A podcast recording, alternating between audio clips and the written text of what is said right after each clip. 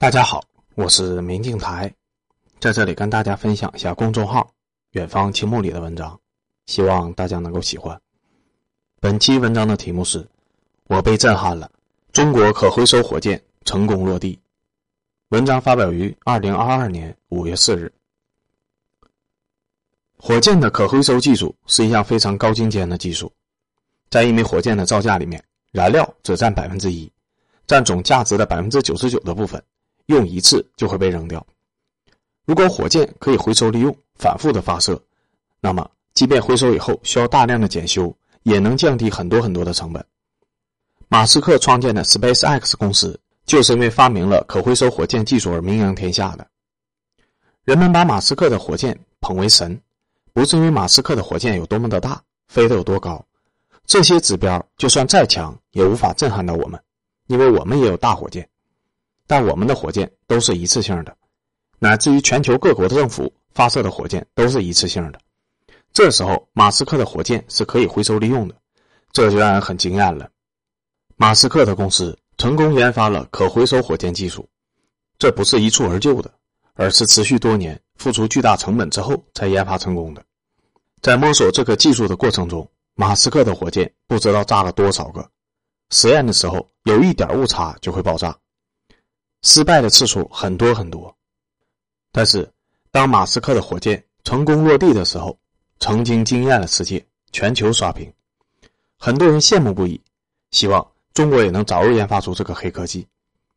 今天我看到了中国版的可回收的火箭，而且成功落地了。看到视频的时候，我直接被震撼了。在发射的现场，刘慈欣主持了发射仪式，斗鱼在火箭上打广告，满屏都是中国人。看到这个视频里的火箭成功落地的那一刻，我的心情和现场的人一样激动。曾经被吹上天的美国可回收的火箭技术，中国也掌握了。我曾经有多么的被马斯克的可回收的火箭技术所震撼，看到这个视频的时候，内心就有多震撼。但更令我震撼的还在后面。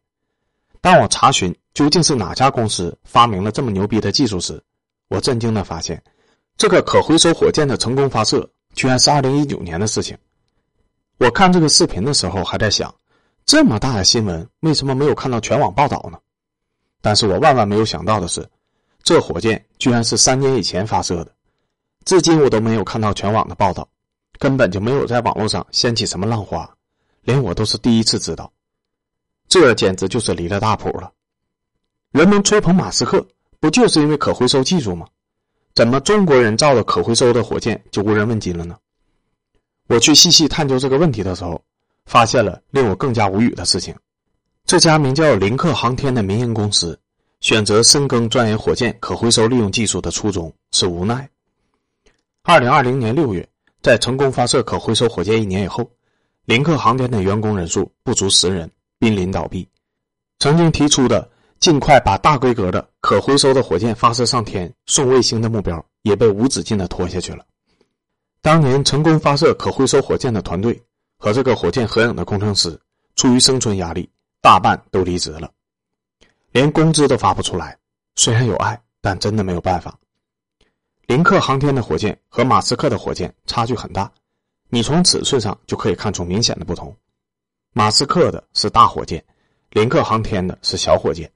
虽然在可回收的技术上，林克航天取得了历史性的突破，但这种火箭即便可回收，也没有办法送卫星上天。换句话说，是没有办法创造营收。而 SpaceX 本身就拥有送卫星上天的实力，拥有可回收的技术以后，直接是如虎添翼。而林克航天只是有翅膀没有老虎，可回收的技术没有办法发挥威力，如无根的浮萍。为什么林克航天？跳过了送卫星上天这一步，直接钻研可回收技术呢？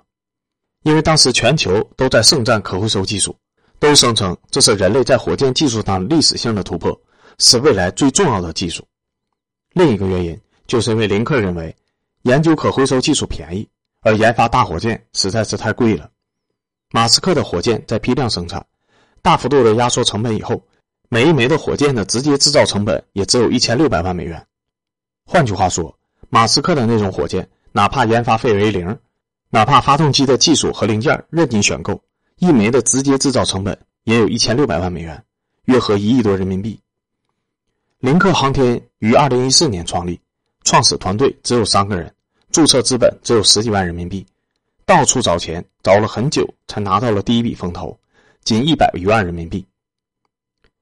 后来拿了多少钱我并不清楚，反正直接搞大火箭上天是倾家荡产都搞不起的。别说多次实验了。就算是能百分之百的确保一次性成功，林克航天都造不起马斯克那种级别的大火箭。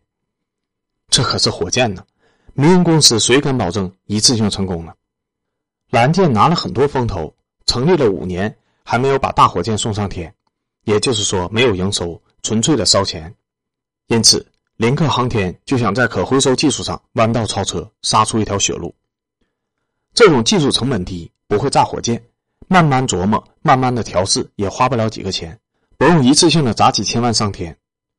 马斯克当年玩大火箭的时候，光自己的第一笔钱就拿出了一亿美元，后面更是融资无数，双方的资金实力简直是天差地别。要知道，中国航天一年的总资金才二十亿美元，所以马斯克玩得起硬件，他发射大火箭做实验，和林克航天发射小火箭做实验是一样容易的。而林克玩不起硬件，那就只能发射小火箭，努力钻研软件了。但是很明显，虽然成功研发了可回收的技术，但客户需要的是把卫星送上天，投资人需要的是从客户的手里拿到钱。可回收技术再厉害、再领先也没有用。因此，中国如蓝箭、星际荣耀等有实力拿到大笔风投的航天公司，都优先把资金投入到了先能把火箭送上天的研究上。送上天的火箭确实是一次性的，确实看起来很落后，但是它能把卫星送上天，这就能去接商单赚钱。即便营收不足以覆盖成本，至少可以缩小亏损，在一次次的火箭发射中积累经验，最终达到 SpaceX 的技术水平。所以，投资人更看重的是你的火箭大小、发动机的推力，而不是是否可以回收。马斯克的 SpaceX 商单极多。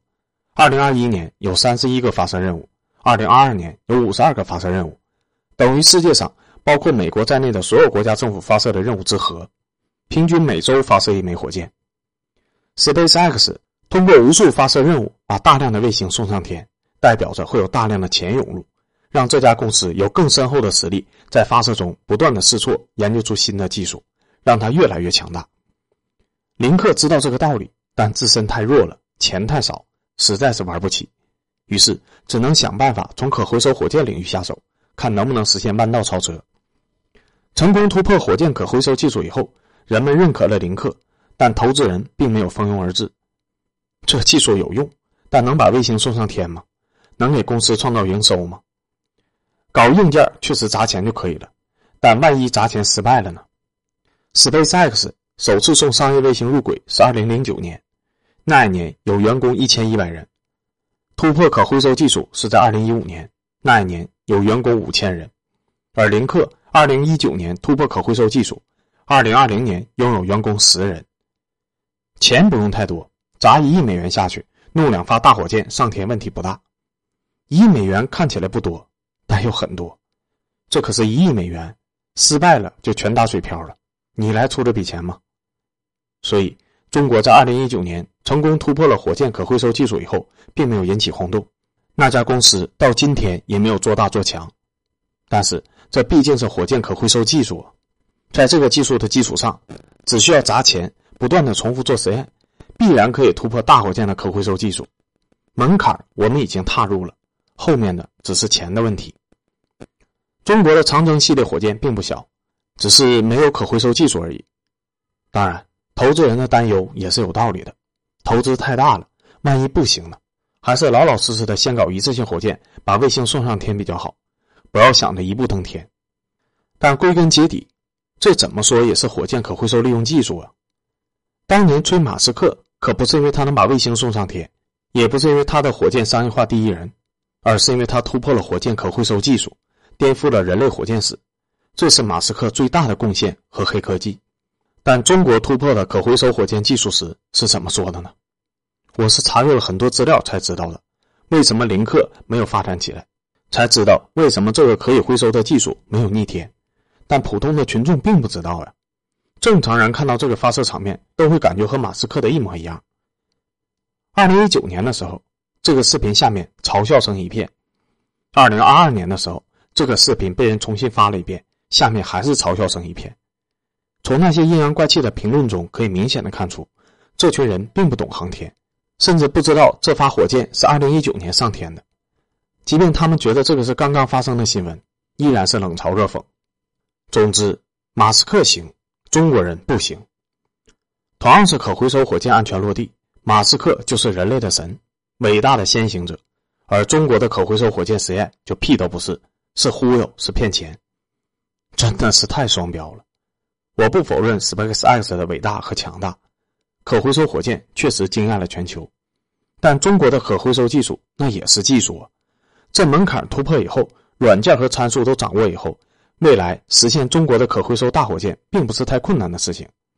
作为中国人，你可以不支持，但为什么要反对呢？任何中国人都应该为这种技术的突破感到自豪吧，而且是那么少的人在那么穷的状态下突破的。这项技术无论如何都是有价值的，所以最后还是有投资人认账的，给注入了新的资金。根据最新的消息，林克新的火箭总装基地即将竣工了。既然有钱修新的火箭基地了，那应该拿到新的融资了吧？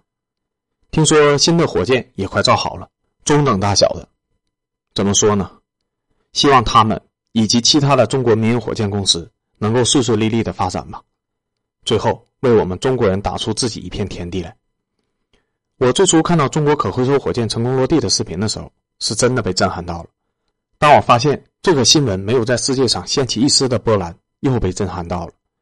最后发现这个新闻居然是二零一九年的，而对应的航天公司差点倒闭之后，更是被震撼到了。中国想要崛起，真的是太难太难了。在航空火箭领域，林克这种迷你公司挑战 SpaceX。真的是以蚂蚁的体量去挑战大象，但是这些人依然怀揣着梦想，勇敢的发起了挑战，并取得了重大的突破。也许他们最终不一定成功，但我们最终一定会有某一家公司成功，而他们在创业的过程中研发的各种技术都会留在中国。中国可回收火箭成功落地这件事情，到目前为止也只震撼了我，所以我的标题只敢写我被震撼了。我不奢求震撼世界，但我希望在未来我能把标题改为“震撼中国”，而不至于被人说成是虚假标题。怎么了？难道这个技术不配震撼中国吗？如果不配，那我们也没有必要崇拜马斯克的可回收火箭。做人至少不能双标吧。另外，我上网去查了一下相关的资料。林克航天总装实验基地是可以成为一个旅游的目的地。